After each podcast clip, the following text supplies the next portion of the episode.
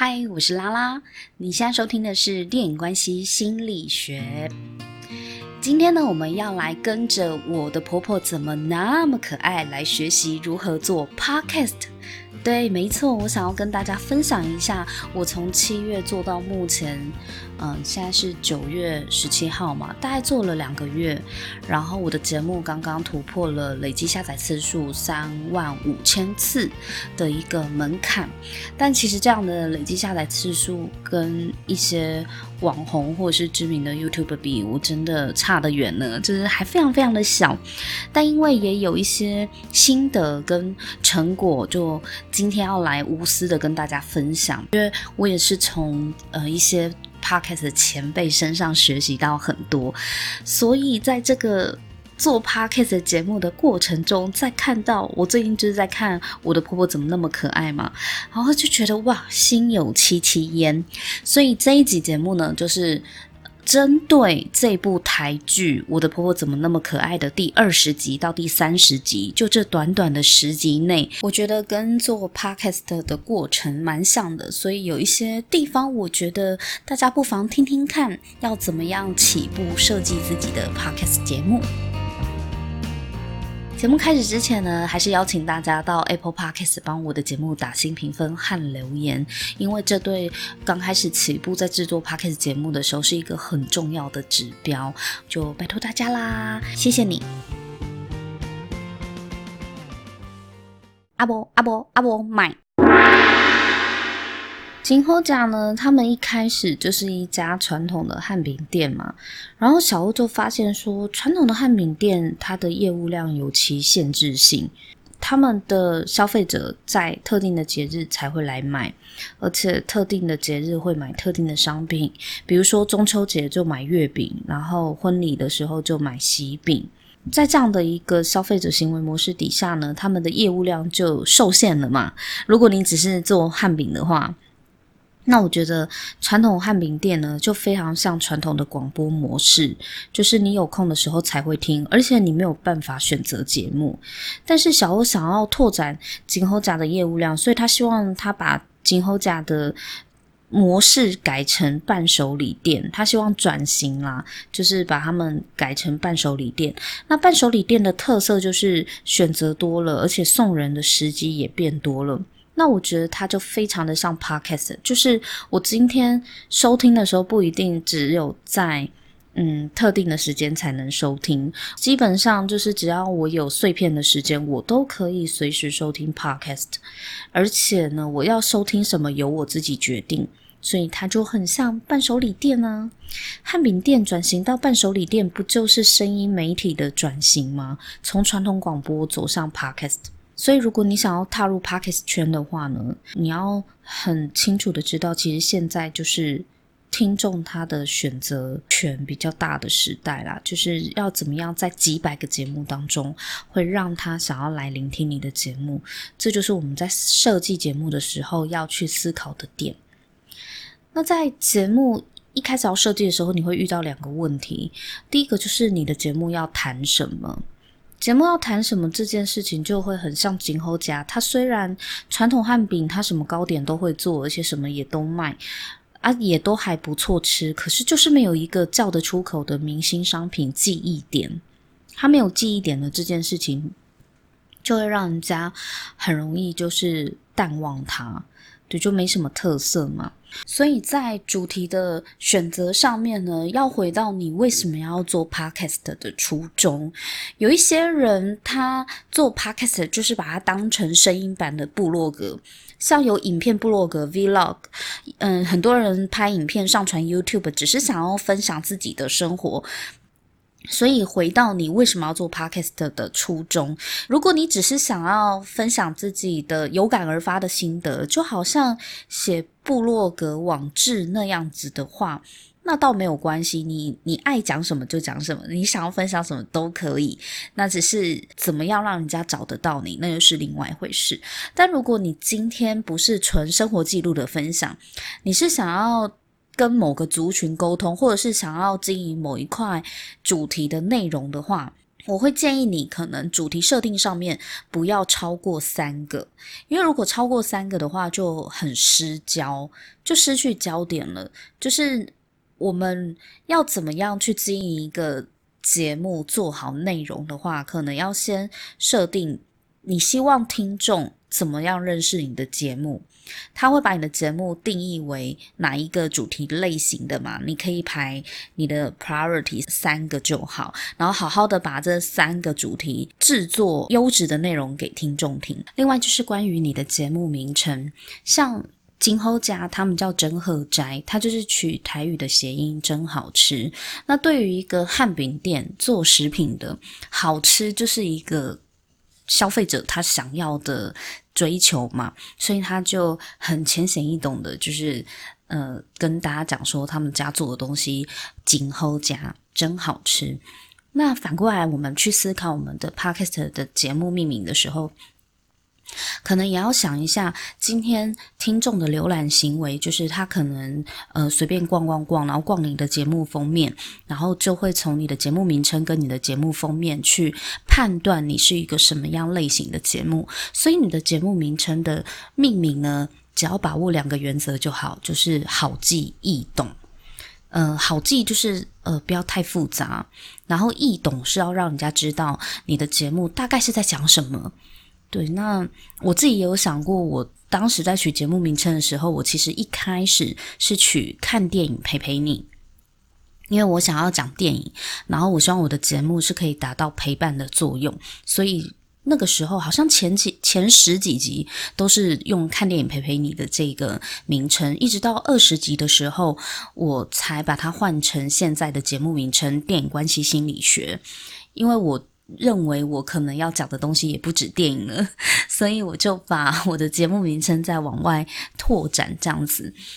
嗯。所以我觉得现在上面的 Podcast 节目蛮多的，大家可以去逛一逛，参考一下别人的创意跟灵感。因为我真的觉得有很多很多的 Podcaster，他们的节目名称都取得超好，超有创意，一开始就知道他在讲哪一个部分，他节目类型的调性是清楚明了的。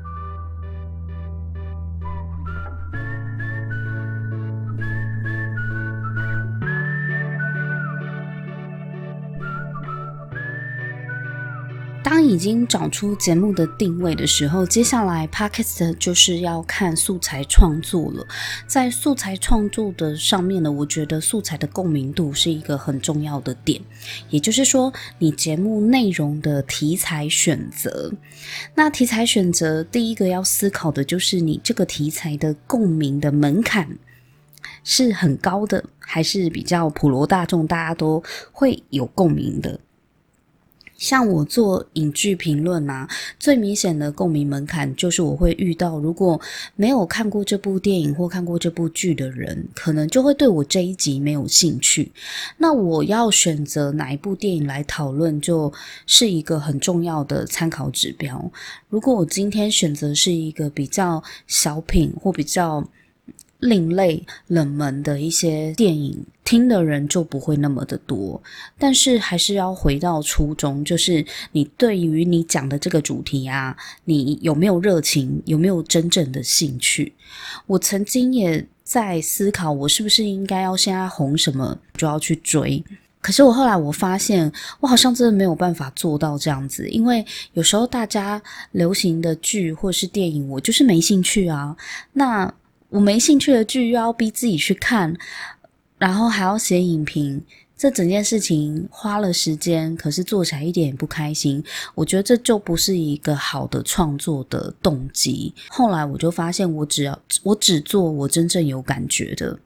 像我也看了很多电影，我刚刚才看完 Netflix 今天上映的《神器之地》，它就是很多大咖啊，Robert Pattinson 啊，Tom Holland 一起演的。嗯，但看完我，我觉得很沉闷诶，就是我没有很喜欢这个题材。Even 它是国外获奖的小说改编的电影，可是我觉得看一下演员的演技 OK，但是我对这个故事没什么感觉，我就不会想要去多谈论它。所以我的重点是说，今天你要分享的主题，你要去思考它引发共鸣的门槛。就是你谈论这个主题，这个生命经验是大家都很很常遇得到的，还是很少人会遇到这种状况的？那大概就可以想象得到这一集推出之后，呃，它的播放次数啊，就是想要点它来听的人的规模可能会有多大。但也不是说。冷门的就不能做。如果你真的很喜欢冷门的题材，那就去做。只要你对它是真正感到好奇，跟真正感到热情，你就去做。因为像百灵果他们在四年前，他们自己就有分享说，当时他们做国际新闻这个题材是非常的冷门，然后也没什么人要听。可是他们真的很想要让听众了解台湾以外的世界发生了什么事情，所以他们还是持续了四年才，才有到今天邪教教主的地位。我觉得他们的例子也是让我更看清楚 Podcast 的本质。你要吸引的是跟你志同道合的人，而不是你为了要。冲流量，然后让自己可能只是变成某个关键字的内容农场。我相信大部分的创作者都不是往这个方向经营了，当然还是有，对，那也。无妨啊，你只要清楚知道你自己的 podcast 想要定位为什么样的节目形态就好。但因为我不是嘛，我就是想要吸引志同道合的人进来收听，所以我一定要做我真正有热情跟有兴趣的主题。那共鸣门槛是第一个要考量的点，第二个点就是你在设计你的内容、节目内容的时候，呃，你有没有跟其他同类型的节目做出差异的区隔？以我来讲，我讲影剧评论嘛，其实有很多 podcast 就是在讲影剧评论啊。那我跟他们之间的差别又是什么？但我自己身为一个很爱看电影或很爱看剧的观众。我如果真的看完一部剧，我真的很想很想讨论的话，我其实是不介意多看几个影剧评论。也就是说，影剧评论这件事情本身，它就没有一个我只能够看谁的。它不是那种单一性的，任何的资讯或讨论都是越多元的角度越好。所以我觉得多我这一个也不会不会去抢了谁的市场，绝对不是哦。我们是共生的，并不是竞争，有你没我的那种。我没有这么看待。假设一个影迷，他看了某部电影，他已经上网看完了《超立方》，看完了那些电影教我的事，看完了《叉叉 Y》，然后再看完宝尼部长啊什么，就看了一堆。然后呢，再看到我的评论，发现我讲的内容怎么前面都讲过了，那不就很无聊吗？所以我就想说，那我要找一个什么样的切入点是比较不容易跟大家重复的。在做差异点的时候，就要考量到这件事情。那我在想我的差异点的时候，我会往两个方向去思考，一个是相关性延伸，另外一个是跨界混合。相关性延伸就是，比方说我从电影的本身，然后再去延伸它的周边可以探讨的的细节，像有人会从电影去探讨。跟着电影去旅行，嘿，那就会带大家电影结合旅游这样子。我觉得相关性延伸啊，可以找到差一点，最好的方式就是跟你个人的人生经验做结合，因为人生经验是独一无二的，你自己的体验跟你自己的醒悟。都是别人没有办法取代的，所以如果从电影本身的剧情内容的解析，然后再结合到你自身的经验的话，我觉得这个就会做出差异点。因为要把自己真实的人生搬上台面跟别人分享，嗯，不是每一个创作者都愿意做的。但是我觉得分享个人真实的经验会是最感动人的，也是最能够获得最大共鸣的，因为。毕竟你就是那么的 real，所以这个是相关性延伸。我觉得不管你做哪一种 podcast，你都可以结合你自己的人生经验。那第二种方向去找出差一点，就是要做跨界的混合。跨界的混合，我做的。方式就是我把我自己另外一个兴趣，我很喜欢占星嘛，就研究星座，然后自己也有这方面的专业，那我就从占星学的角度去看电影。我觉得这个角度是比较少影评人在做的。那我自己把我的两个兴趣跟专业结合在一起的时候，我就开发了看电影学占星的这个单元。那发现说，诶，果然我从这个角度切入，比较不会跟别的影评撞在一起。就是，呃，我有我自己不同的思维跟不同的角度去做这个。跨界混合也是鼓励你，你可以想想看，你原本要讲的主题，市面上大家已经都怎么做了，你自己有没有其他领域的专业是可以套回在你想要讲的主题上面？我觉得这个就会非常的特别，所以也提供给大家参考，找出差异点的方式，你可以往相关性延伸，或者是跨界混合去做 mix。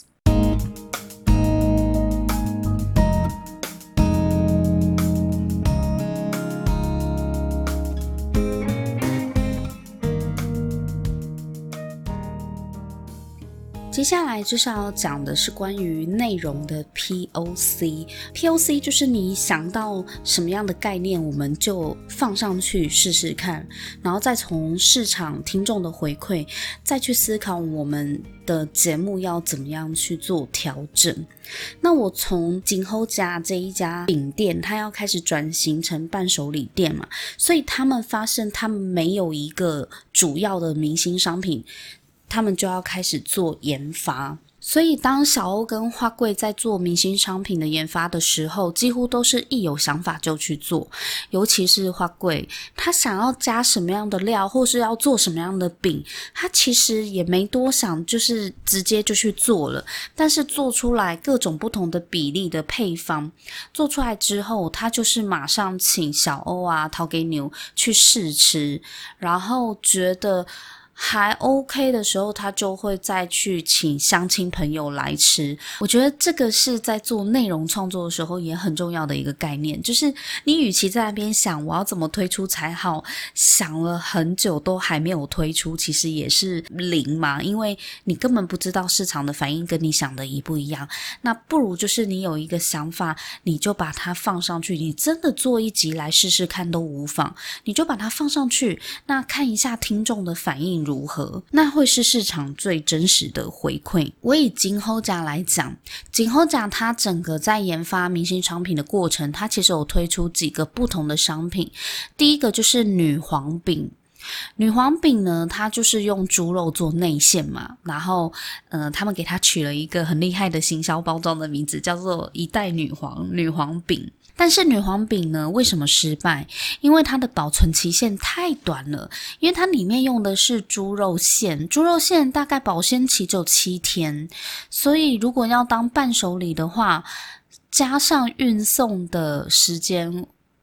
我觉得它不是那么好送人呐、因为可能人家拿到你送来的饼，那可能当天就要吃完，或是隔天就要吃完，那个压力实在太大了。保存期限短的这件事情，反映在我们做 Podcast 内容创作上面，我们也来思考一下，我今天讲的这一集内容的时效性。因为有些内容是有时效性的。如果我今天讲的是比较像是新闻类的，新闻类的东西就只存在这个时间点最近，对我们来说是有价值的。大家每天都有不同的资讯要吸收嘛，所以会很少想要再回去某个时间点去抓那些新闻。虽然说新闻类的题材在当下是可以赚到新鲜感啦，但是毕竟它时效保存期限比较短嘛，就是过了这一个时间，大家就不会对这个内容有兴趣。那你也可以去思考一下，什么样的内容是不管什么时候听都很适适合的，这样子的内容它就。很适合一直被重复播放。然后第二个今后家研发的就是瓜瓜饼，那瓜瓜饼就是用冬瓜加地瓜嘛，那也是花贵的一个尝试。虽然小欧说很难吃，小欧直接觉得这什么东西啊，冬瓜加地瓜。可是我觉得我很欣赏花贵的研发精神，就是他。他想到他真的就去做，做出来，然后就真的请小欧吃吃看，再给他评价。我觉得这就是一直不断的 POC 的循环。产品研发是做出来的，创作也是，就是不是想出来的。那与其想那么多，不如就真的把它做出来。所以他就做了呱呱饼嘛，那他又做了一个很特别的五味杂陈饼，就是什么酸甜苦咸。可能全部都加在一起，那一样小欧也是觉得很难吃啊，就是诶、欸，这怎么一下子咸，一下子苦，然后一下子甜这样子？呃，当然这两个都不是成功的产品。然后后来呢，他们就想说，那还是做太阳饼好了，因为一想到伴手礼，就会想到台中的太阳饼很有名嘛。对，大家去台中玩啊，都会呃人手一盒，然后送给亲朋好友。虽然他们最后太阳饼是外包给某一家工厂代工厂去做 OEM，但我觉得太阳饼会失败，并不是在于 OEM，是在于它做出来的整个品质就是不佳，就不好吃啊，然后也不卫生。那这也会让我思考说，如果你今天是企业想要做 Podcast 的话，可以选择外包给专门制作 Podcast 的公司。那你也可以自己的员工自己来做 podcast，但我觉得，嗯，如果你是外包的话，品质就要非常的小心。对，就是像。今后夹他的太阳饼啊，最后也是难吃到爆。就算行销再成功，大家也不会再回头，因为客人就是给了你一次机会，发现怎么这么难吃，从此他就认定你就是一间很难吃的店，你很难再挽回已经对你失望的顾客的心。企业要外包的话，任何的外包都是一样，quality QC 是很重要的。那企业自己做 podcast，我会觉得比较有参与的灵魂啦。而且我觉得 podcast 跟食品真的很像哦，就是吃得出味道跟灵魂，而且要的就是真实这件事情。现在的听众可能也不会想要期待 podcast 还是听到一些说教的东西。那最后，他们找到一个比较可行、可以当明星商品的，就是凤梨饼。从大的凤梨饼到小的凤梨酥，就是体积的不同嘛。但是凤梨也是因为他们结合了台南当地现产的食材——金钻凤梨跟土凤梨。那这个凤梨饼是怎么样被开发出来呢？一开始只是花贵他不小心加了一点点，因为。一哥给他很多凤梨嘛，他就想说啊，食材不用白不用，那不然加一点点凤梨在饼内试试看好了。但没想到说，呃，他加了一点点之后，有一次小欧就吃了一口，就觉得诶。里面好像有个什么酸酸的东西，还不错，对，然后也让花贵发现，诶，那何不我们就来做凤梨饼？他才真正开始去研发不同比例的凤梨饼，而且从到底要加金钻凤梨好，还是加土凤梨好，他都勇于去尝试。所以我觉得，当你在做素材创作的时候啊，不要忽略你的灵感。有时候你可能就是灵光乍现那一秒钟，一闪的瞬间，但是如果你有灵感，你就真的就把它做出来，然后丢上去市场，让听众来告诉你们他们喜不喜欢，买不买单。但是凤梨饼呢，花贵也有遇到一个瓶颈，就是小欧都觉得没有惊喜，就是花贵是手艺很好，没有错，可是好像吃不出什么新鲜感。那我觉得这个就是做内容创作或者是做产品最难的地方，就是技术好，可是没有惊喜，这件事情确实是不好突破的。然后他们在争执说，到底要做金钻凤梨口味的凤梨饼好，还是土凤梨好？是因为这两种。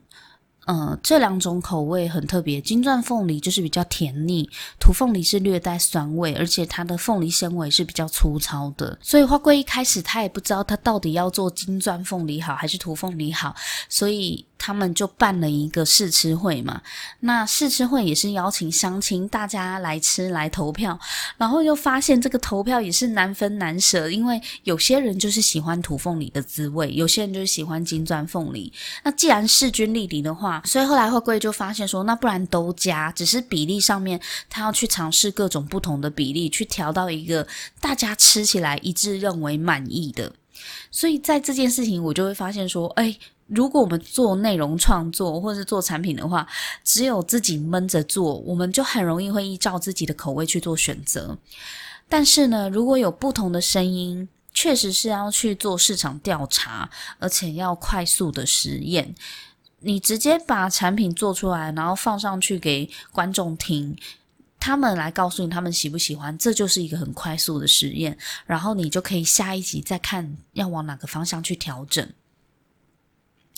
而且不要害怕有人喜欢，有人不喜欢这件事情，因为有不同的声音，而且有势均力敌的时候，就是呃，你做 A 或做 B，好像各有各的。听众会喜欢，这个时候就是要发挥你的创造力，看怎么样可以把它像金钻凤梨跟土凤梨一样，做一个完美比例的混搭。所以我觉得他在研发凤产品这一块啊，就是让我想到，对，其实做内容也是这样。我们常常在一堆篮子里面，不知道要挑哪一个鸡蛋出来炒菜，其实很类似这样的心情。我也在思考，我到底要讲哪一部。电影或哪一部剧？最近真的好多电影、好多剧要看了。可是到底要做哪一个题材呢？我也是会这样子去评估跟思考啊。那不同的题材，我就是做上去了，我才知道你们喜不喜欢，那买不买单，那也会调整我之后做节目的方向。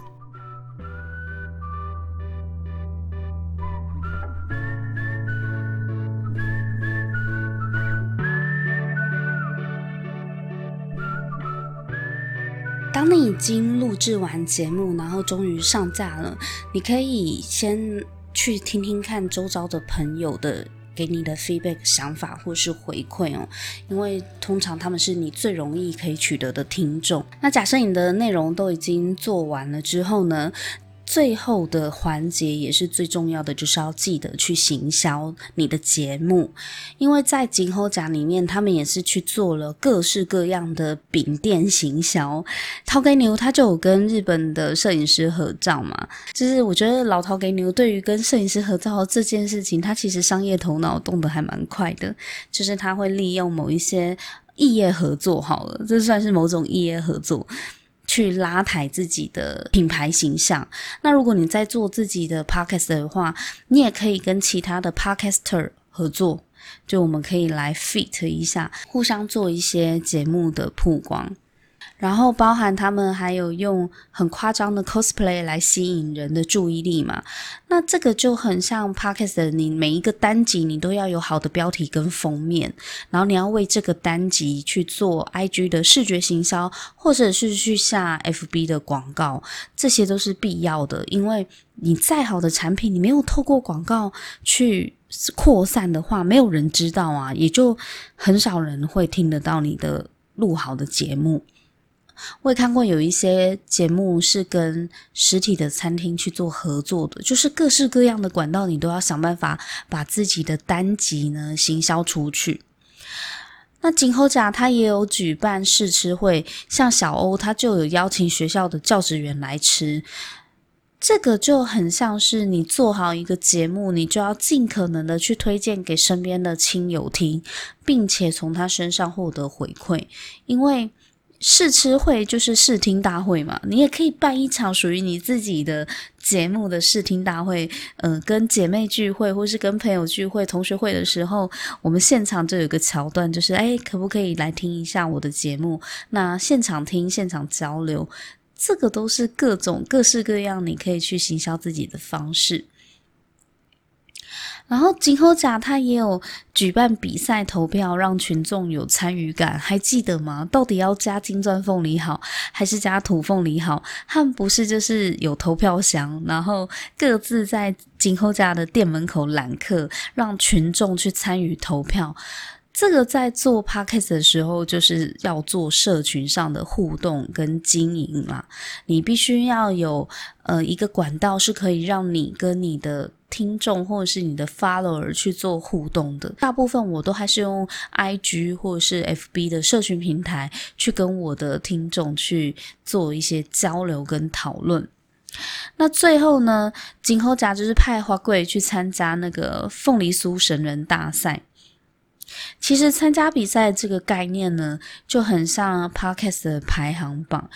呃，不管是 Apple Podcast 或 Spotify 都有自己的 ranking，几乎都有 SoundOn 啊、Firstory 都有自己的排行榜。